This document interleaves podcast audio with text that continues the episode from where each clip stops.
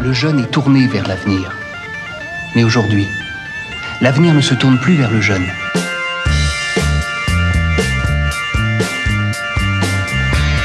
Doit-il aborder l'avenir en lui tournant le dos? Le jeune? Mais tout va bien, car on est du côté de chez soi.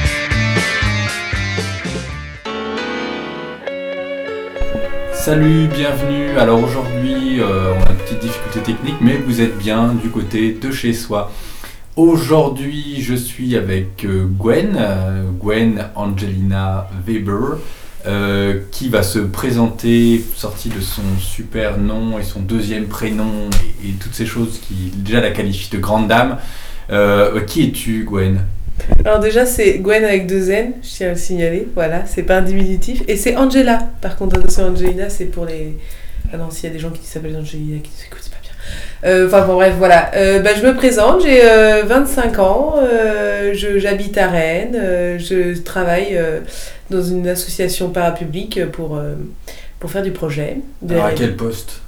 Chargé de mission, qui est un poste qui veut tout dire et rien dire en même temps, c'est Alors, ça hein, alors. Exactement. C'est quoi ton, toi, ton, ton domaine Voilà, je décris mon domaine un peu, c'est parti. Euh, du coup, je travaille euh, dans le. Dans, on aide les entreprises agroalimentaires des- de la région Bretagne, Pays de la Loire et Basse-Normandie à faire des projets de recherche et développement. C'est-à-dire des créations de nouveaux produits, création de nouveaux procédés, etc. pour qu'elles puissent en fait euh, être pérennes dans leur domaine d'activité. Parce que si elles font pas d'innovation. euh, Donc en, en gros, le Bright Cola euh, sans sucre, c'était toi. c'est ça, c'est ça. Ou le Coca-Cola vert. Non, je rigole, c'était pas, pas nous. Mais bon, voilà. Et le, le pôle dans lequel je travaille, qui s'appelle Valorial, sert à appuyer les projets des entreprises euh, devant les financeurs. Pour leur dire que c'est des bons projets et qu'il faut les financer. Euh, et ça, c'est quelque chose que tu as toujours voulu faire? Pas du tout. Qu'est-ce que tu voulais faire quand tu étais petite Euh, je suis passée par plein de trucs différents, euh, genre euh, vétérinaire euh, quand j'étais en troisième. Et après, j'ai voulu faire médecin. Et après, j'ai voulu faire. Non, j'ai voulu faire. Après, j'ai voulu faire euh, des maths en fait. Et du coup, j'ai fait une prépa. Et euh, après, euh, en prépa, je me suis rendu compte que je pouvais faire que ingénieur. Ça, c'est le côté triste un peu. Et donc, après, j'ai eu mon diplôme d'ingénieur. Et donc, après, euh, après j'ai fait du chômage. Ok, alors euh, on avait attaqué directement dans le dur. euh, J'ai un diplôme, je suis au chômage, donc c'est pas du tout l'ambiance euh, du côté de chez soi. Est-ce que, est-ce que si je te dis Marcel Proust, euh, si je te dis questionnaire, est-ce que c'est des choses qui t'enchantent, qui te disent oui, j'ai envie de répondre à des questions de Marcel? Ça me fait sourire en effet. Ça te fait sourire Oui. Alors on va attaquer donc vraiment là, durement, avec euh, la qualité qui définit. D'accord. Qu'est-ce qui te définit? Déjà, je tiens à dire que quand tu me dis Marcel Proust, je pense à Little Miss Sunshine. Ça marche ou pas? C'est pas mal. Parce qu'il y a un expert de Proust dedans. Très bien. Taille les veines. Oh, mon dieu, c'est triste. Ah, puis tu spoil. Oh, c'est ça. Pardon. Autant pour moi. On poursuit. Euh, la qualité, ma qualité préférée, Non, celle qui te définit toi déjà. celle qui me définit? ma qualité préférée. je suis géniale, tout simplement. Non, je rigole. Euh, qui me définit. euh, second degré, ça peut être une qualité? L'humour. L'humour, hein? ouais, la première invitée était un peu comme ça aussi. Et ton principal défaut? Le fait de rien prendre au sérieux. Jamais rien. Oui. D'accord. Et du coup, c'est un peu ennuyant pour certaines personnes qui ont Ouais. envie de parler sérieusement par moment. Ouais, puis si on, un jour on a envie de te pourrir, euh, tu fais que de te marrer, c'est hyper Oui. désagréable. Mais pour moi, ça l'est pas. c'est pas- c'est vrai que c'est pas mal. Donc t'es égoïste en fait au final. C'est ça. Ok. Euh, Qu'est-ce que tu préfères chez les hommes? Les hommes avec un grand H. Non, non, chez, chez les hommes de sexe masculin, euh, mais après là tu peux me donner la réponse que tu veux. J'ai 15 000 éditeurs, ils ont pas tous 18 ans. Très bien. j'aime bien ceux qui n'ont pas 18 ans, justement. Non, je rigole. Euh, Qu'est-ce que j'aime bien chez, chez les hommes euh, les, un Physique ou. euh, Comme tu veux, mais ça peut être du physique. Hein, Je suis euh. buggée. J'aime bien les mains des, des garçons. Et qu'est-ce que j'aime bien chez les garçons Bah, qui se prennent pas la tête non plus. T'aimes bien le garçon qui a des bonnes mains et qui en même temps se prend pas la tête. T'aimes bien voir des coupeurs quoi. Bah, les. Bah, oui, bah, éventuellement. c'est ça. Je, eh, je vais pas cracher dessus. Ouais. Euh, et chez les femmes? Qu'est-ce que j'aime bien chez les femmes? Euh... euh, Et ben chez les femmes justement on peut euh, ah qu'est-ce que j'aime bien chez les femmes. Ok. ah ah ah je bug. Euh... Bah, qu'on peut parler de vêtements je ne sais pas. Faut plus parler de vêtements. ou qu'elles sont bavardes j'adore ça. Parce que je suis très bavarde. Oui. Ouais. T'aimes avoir des copines quoi. oui.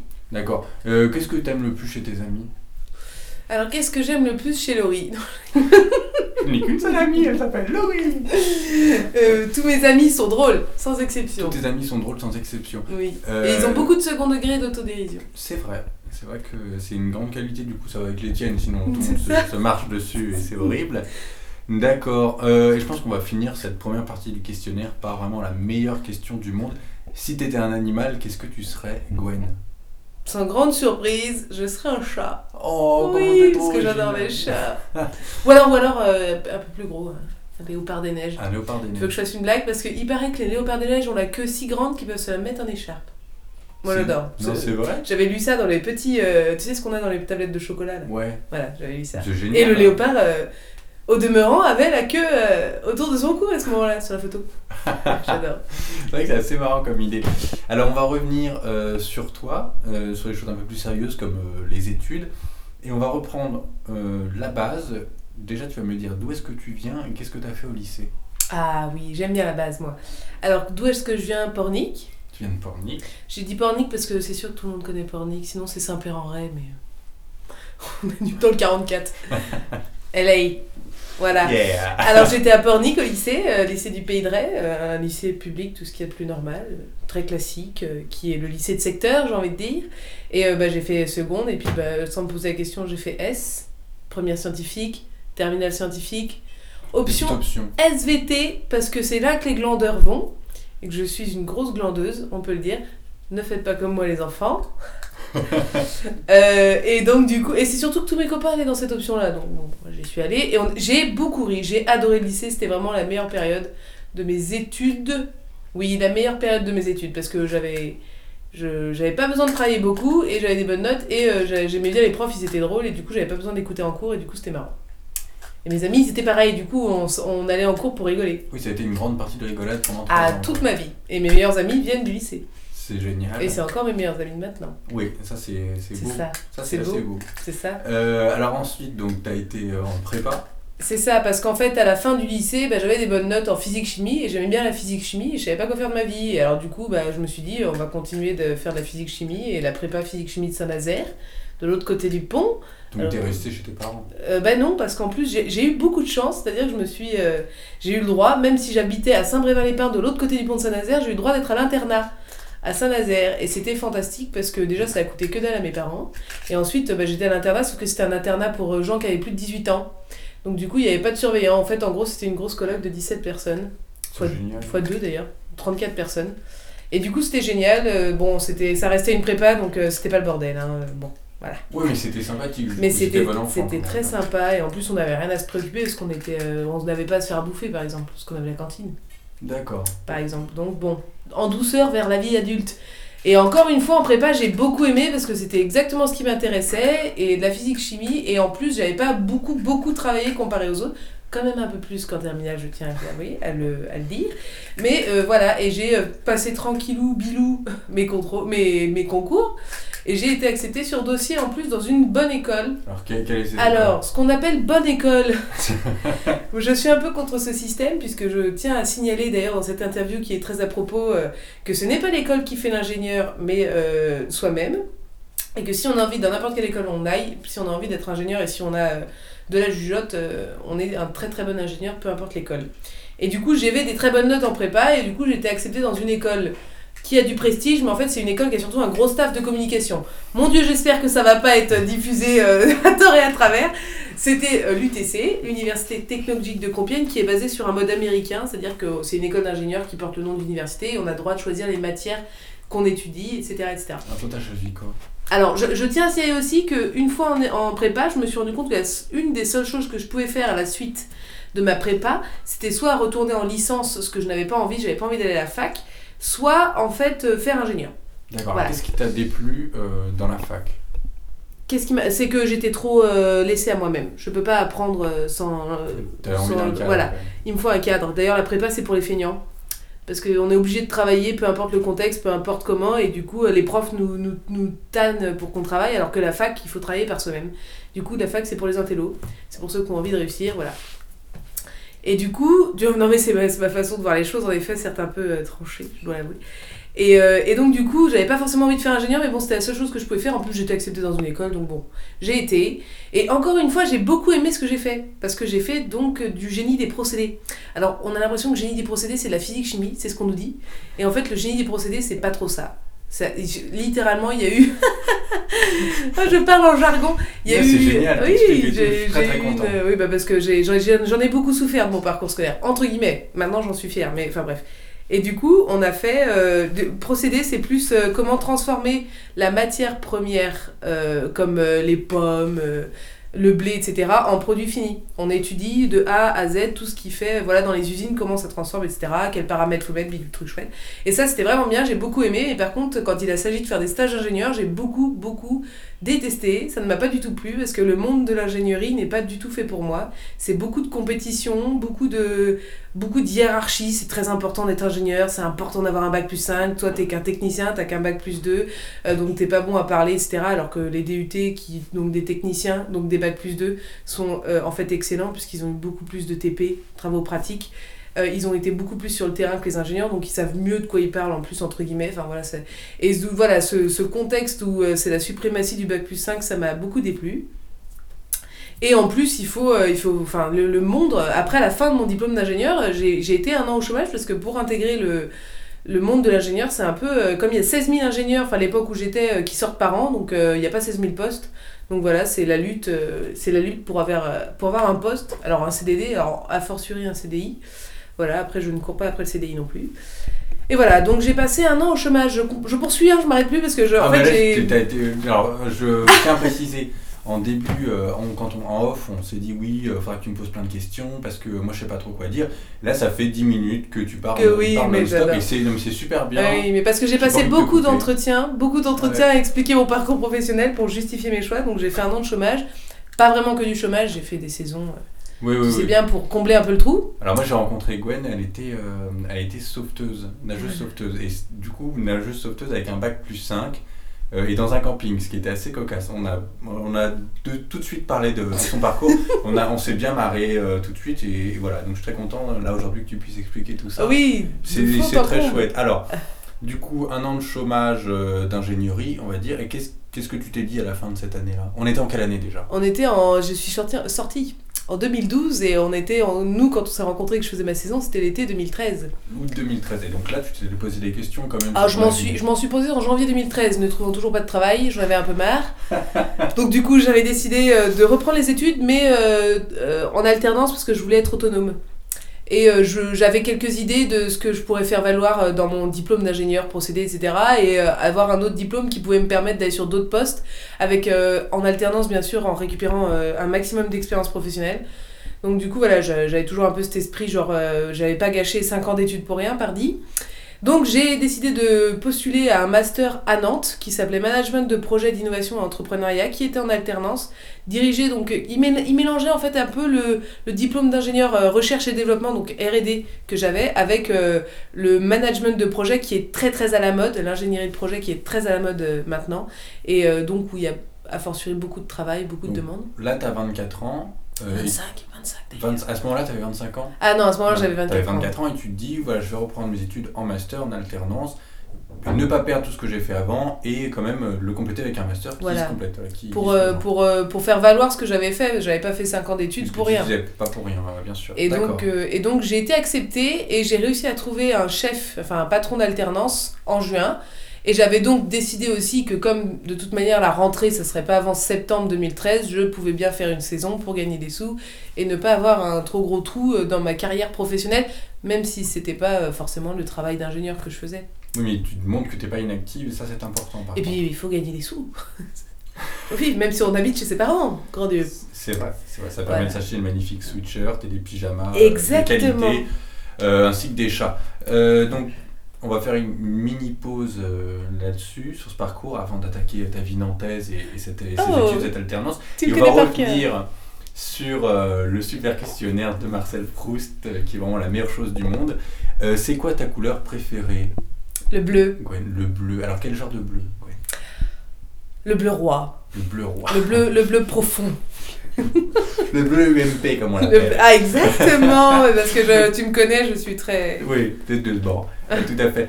Euh, donc le bleu, c'est quoi ta fleur préférée? La mienne? On a le droit de faire Ah, des blagues comme ça. Je ne le Vulgarité, pas. mais en même temps, en même Oui, temps, c'était bien dit. Hein. une belle image. Donc, Non, non, non, ma fleur une fleur qu'on préférée. dans les champs. Une fleur Non, mais non. Même si on peut, on peut cueillir euh, Gwen dans Ah, les si, si, si, je sais Oui Quand je cours comme ça, non, je regarde. Alors, Euh, la pensée. la pensée. Tu vois euh, la- ce que c'est? Moi, je vois. la Avec pensée. quatre pétales et l'intérieur différent de l'extérieur. Exactement. Voilà, ça fait blanc et jaune ou jaune et blanc. Ou c'est ça peut être aussi violet foncé et violet pâle. Oui, plus comme ça, c'est vrai. Mm. Euh, maintenant, si tu étais un oiseau, qu'est-ce que tu serais comme oiseau? Un goéland en exil de sentiments. oh. oh là là. Oh, mal armé quoi. Trop pas. Non, non, je serais même pas ça, hein, par contre. Ah bah, je serais un colibri parce que c'est marrant. Colibra. Ah, Colibra c'est la- ça allait dur cette interview. Euh, J'ai pas grand chose à faire, mais je me foire à chaque fois, c'est terrible. Et dernière, dernière question, euh, avant qu'on reprenne notre parcours, dis-moi tout, ton compositeur préféré de musique, c'est qui? Alors, je suis pas du tout beaucoup. chanteur, ouais, voilà, c'est parce que je veux dire, je suis voilà. pas super portée musique classique ni musique en général. J'admets que je suis beaucoup polluée par la radio.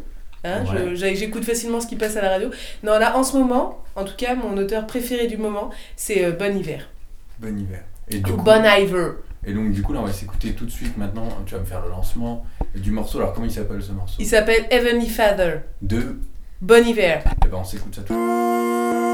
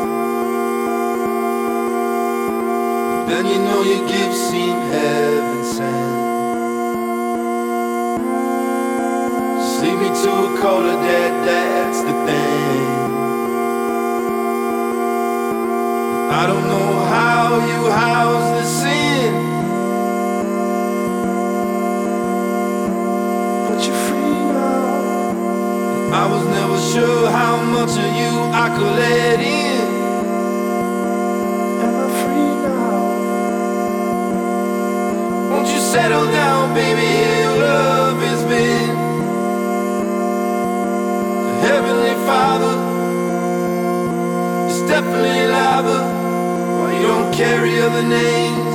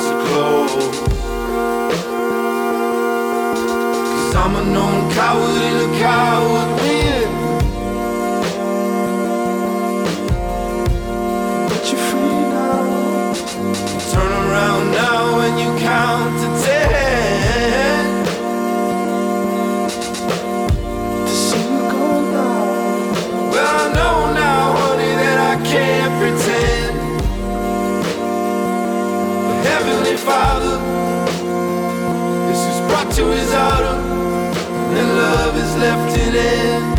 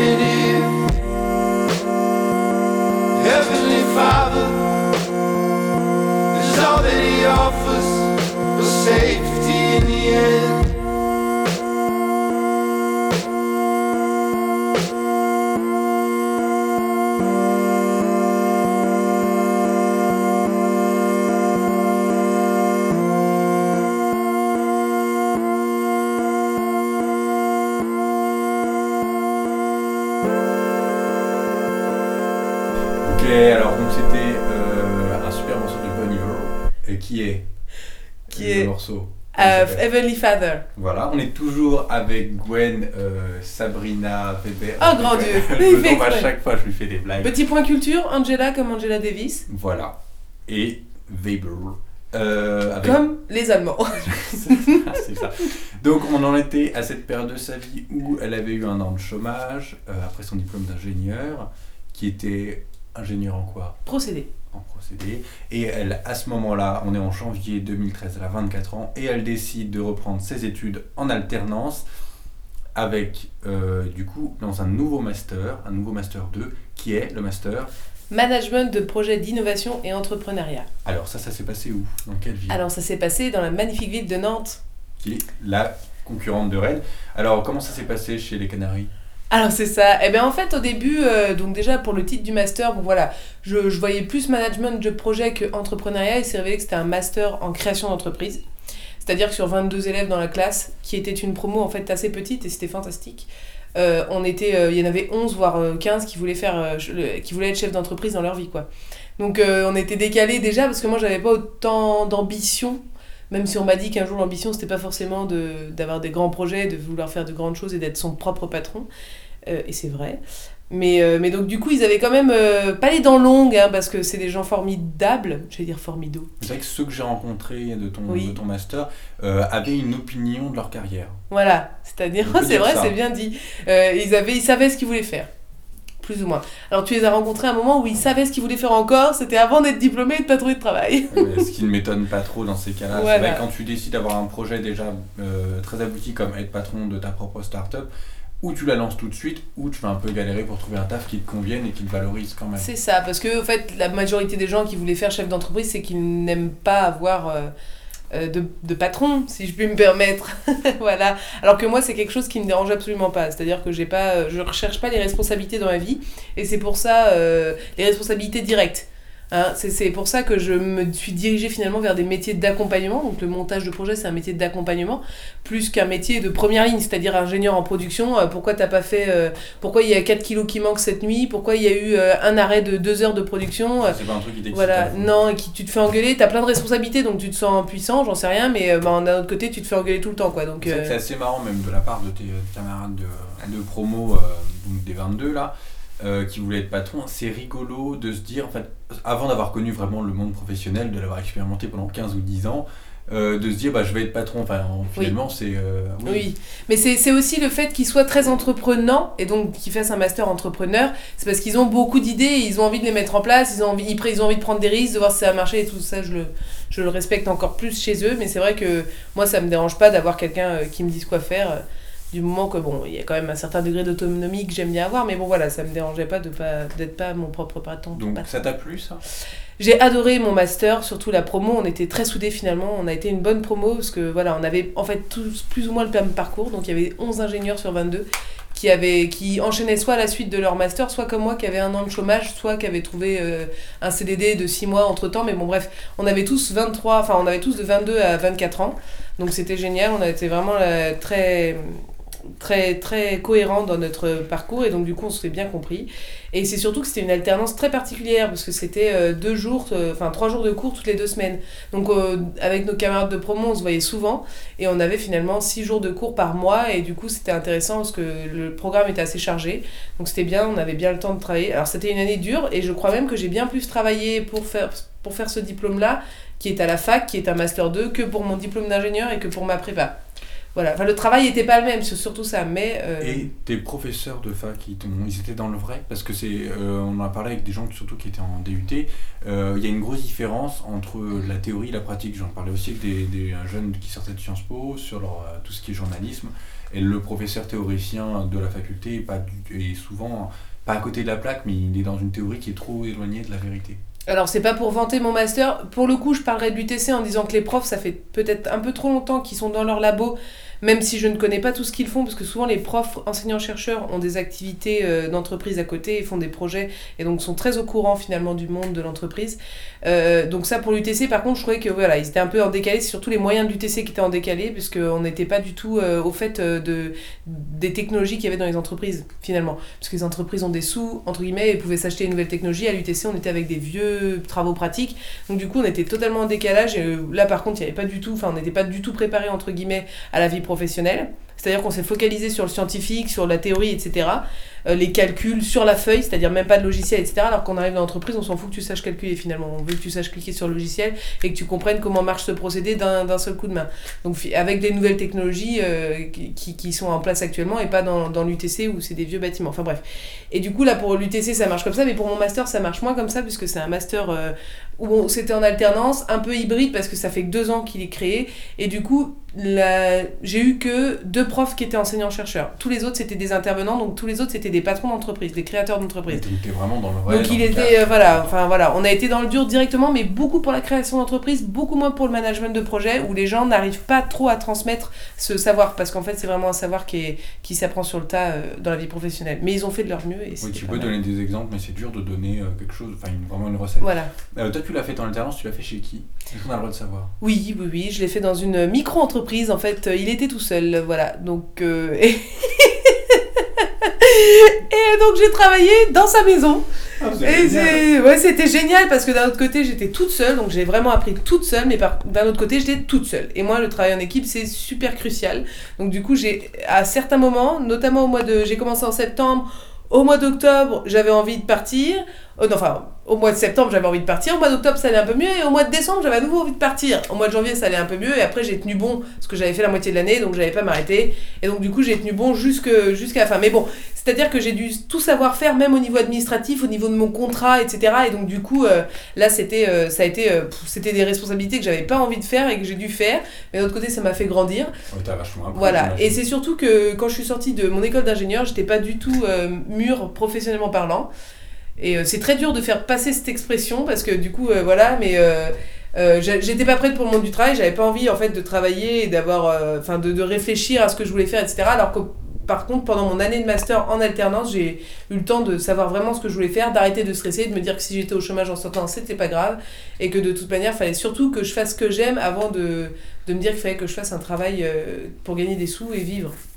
D'accord. Et c'est facile à dire, je sais, mais euh, d'un autre côté, euh, c'est tellement important. C'est hyper courageux, euh, en tout cas comme point de vue, parce que, enfin, de l'appliquer, parce que Oui. c'est très compliqué en fait. C'est super compliqué, hein. d'ailleurs. de deux, trois mois, on se dit, ah, il faut que je trouve du boulot. C'est ça, c'est ça. Non, mais c'est, c'est, c'est pour, pour le coup, c'est super compliqué. Je prendrais par exemple Maëla, ma collègue de promo. D'ailleurs, si je peux faire un petit point de pub pour elle, c'est tant mieux. Qui, elle, faisait partie de ceux qui ne voulaient pas avoir de patron et qui a galéré beaucoup là, à la sortie du diplôme, donc septembre, octobre, novembre, décembre, et qui, à partir de décembre, a trouvé un boulot alimentaire, mais qui n'en a pas lâché, du moins, le, le, le, le, mou. Enfin voilà, elle s'accroche pour son projet d'entreprise.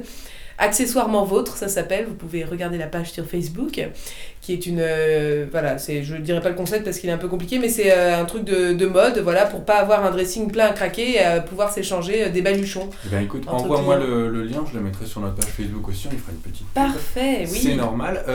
Pour finir, donc là maintenant, le thème de l'émission, c'est quand même côté du boulot après ton diplôme. Donc, Oui. euh, combien de temps t'as mis à trouver du travail et où est-ce que tu travailles? Alors, en fait, euh, en fait, mon master a été très particulier parce que c'était un master en entrepreneuriat. Et donc, du coup, c'était euh, le tout petit monde, entre guillemets, des PME. Euh, des petites et moyennes entreprises, des très petites entreprises, etc. Et donc du coup, c'est c'est- en fait, je me suis rendu compte pendant mon année de master que c'est un très petit monde et qu'il y a beaucoup de réseaux, d'associations d'entreprises, etc., etc. Et que tout le monde se connaît, voilà. Et mon chef était très fort pour ça, où j'étais en alternance. Il était très réseau et du coup, il savait que parce qu'il n'avait pas beaucoup de moyens, parce qu'il était tout seul dans son entreprise, il fallait qu'il s'appuie sur les autres, etc., etc. Donc du coup, il était très réseau. C'est-à-dire, je vais voir cette entreprise-là, je connais cette personne-là, je connais cette université-là, etc. Et donc, du coup, il connaissait le pôle de compétitivité valoriale qui labellise des projets, etc., qui permet aux entreprises de faire financer leurs projets de recherche et développement pour euh, innover au sein de leur entreprise. Et donc, du coup, je me suis dit, putain, j'ai dit un gros mot, pardon. C'est vous pas grave, est voyez désolé. Voilà, pour ceux qui ont moins de 18 ans, tout particulièrement. Euh, et je me suis dit, euh, c'est dans un pôle. En plus, il y avait quelqu'un dans ma classe qui travaillait au pôle de compétitivité image et réseau. Petit aparté, il y a 70 pôles de compétitivité en France avec chacun leur spécialité, un peu comme des super-héros. Et donc du coup, en Bretagne, à Rennes notamment, il y a deux pôles de compétitivité, Valorial le mien, qui est agroalimentaire, l'aliment de demain, et le pôle image et réseau, qui est sur les technologies, euh, communication, numérique, etc. Il y a un pôle à Brest qui s'appelle le pôle mer, qui est sur tous les projets qui ont trait à la mer, et les produits aquatiques, etc. Enfin bref, il y en a 70 comme ça en France. Et il y en avait un dans ma classe qui était à Pôle Image et Réseau. Donc j'ai beaucoup appris sur ce système parapublic, etc., qui permet de faire financer les projets, etc. Et je me suis dit, c'est vraiment là-dedans que j'ai envie de travailler parce que c'est du projet, c'est un travail d'accompagnement. On n'est pas en première ligne de se dire, ah, la production, machin, ah, mon patron, il va m'engueuler, etc. Non, on est là pour les entreprises, pour les aider, les conseiller. Vraiment un boulot. Moi, j'ai envie de faire des, des métiers d'accompagnement et de conseil, en fait. Et, euh, et donc, et c'est pas moi qui prends la décision, je conseille pour que la décision soit prise, par exemple, ça correspond vraiment beaucoup à ma personnalité. Et donc, du coup, je me suis dit, tiens, en plus, j'ai un procédé ingénieur agroalimentaire, Valorial, c'est vraiment le. Ce serait le parfait truc. Et donc, au mois de juin, euh, comme ça, mon père arrêtait pas de me tanner pour que je commence à me mettre sur le marché du travail, alors que je finissais en septembre 2014. Mais bon, en juin 2014, je balance mon CV euh, par euh, le euh, pôle. Je balance mon CV là-dessus et en fait, euh, j'avais pas vu qu'en parallèle, il y avait une offre qui avait été mise, euh, euh, une offre d'emploi de Valorial qui avait été mise sur internet. En fait, j'avais pas fait le lien et en fait, il m'a rappelé le jour même. Ça m'était jamais arrivé en un an de chômage, donc voilà, j'étais assez contente. J'ai tout de suite appelé Laurie. Voilà, et parce qu'en plus le pôle était, le poste pardon, était à Rennes, et donc du coup Rennes, ville où de nombreux amis à moi habitaient déjà. Et donc du coup j'ai eu un entretien directement en fin juin, puis un deuxième entretien en juillet. Alors, fun fact, je n'ai pas été retenue pour ce poste en CDI, mais euh, ils avaient un surcroît de travail qui leur permettait de justifier un CDD. Donc ils ont embauché quelqu'un d'autre en CDI, mais moi ils m'ont embauché en CDD et je finissais mon master le 13 septembre, j'étais embauchée le 13 octobre 2014. Mon CDD devait se finir le 13 février 2014, nous sommes aujourd'hui euh, le 10 mars, en fait parce que j'ai été prolongée jusqu'au 24 juillet. 2015, pardon. 2015, cette année- euh, nouvelle heureuse année 2015. Eh Ben, c'est un super parcours, euh, Gwen. Merci beaucoup. C'était, c'est très très euh, impressionnant. ton Je débit. parle beaucoup, pardon, oui, j'ai Et un- un gros 26 débit. minutes, c'est passé euh, crème. Euh, on va finir avec la dernière question de, de Marcel Proust, qui est une des plus belles questions du monde. Comment voudrais-tu mourir, Gwen? Je voudrais mourir avant Laurie.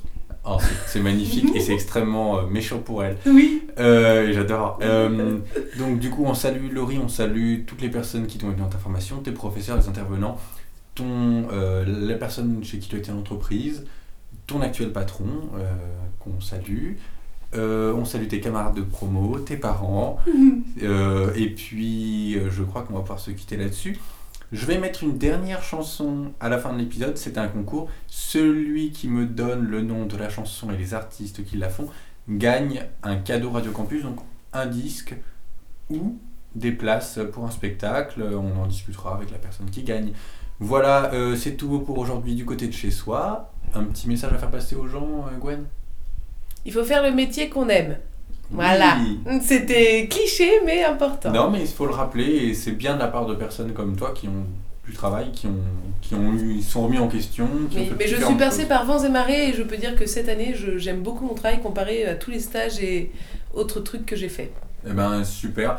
Eh ben merci beaucoup d'avoir donné de ton temps. Euh, J'espère que le son conviendra parce que du coup c'est pas dans les des conditions optimales parce que euh, Gwen a été extrêmement gentille de nous inviter chez elle euh, ce soir. Nous sommes le mardi Euh, je fais le montage demain, enfin tout ça a été un peu compliqué, donc tu m'as sorti d'un fameux mauvais pas. Merci beaucoup Gwen et à très bientôt. Salut et salut à tous les auditeurs. Salut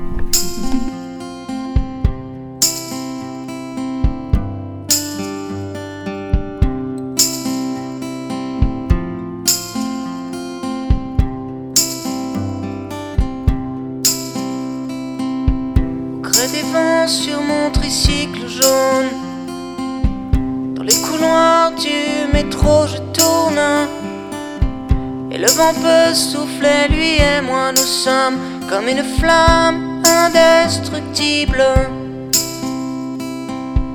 Autour du monde, j'irai avec toi. Si tu veux derrière moi en Amazone. Moi j'ai pas besoin de Harley Davidson sur mon tricycle jaune. Sur mon tricycle jaune. Sur mon tricycle jaune. Viens, je t'emmène. Viens, je t'emmène. Viens, je t'emmène sur mon tricycle jaune. Quand la nuit tombe sur les autoroutes, que tous les gens sans poésie se marrent, de me voir pédaler comme un galérien sur mon tricycle Moi je pense aux gens dans le fond des métros qui s'enterrent dans leur propre tombe. Quand au-dessus des villes nous nous volons sur les ailes du tricycle jaune, sur mon tricycle jaune, sur mon tricycle jaune. Viens, je t'emmène, viens, je t'emmène, viens, je t'emmène sur mon tricycle jaune.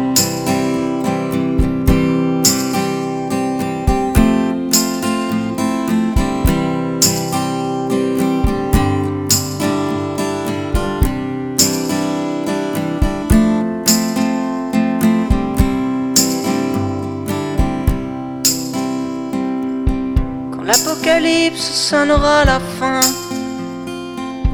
que le trafic sera bloqué au péage, y en aura un que tu verras passer, ce sera le tricycle jaune. Sur mon tricycle jaune, sur mon tricycle jaune, viens, je t'emmène. Viens, je t'emmène, viens, je t'emmène sur mon tricycle jaune.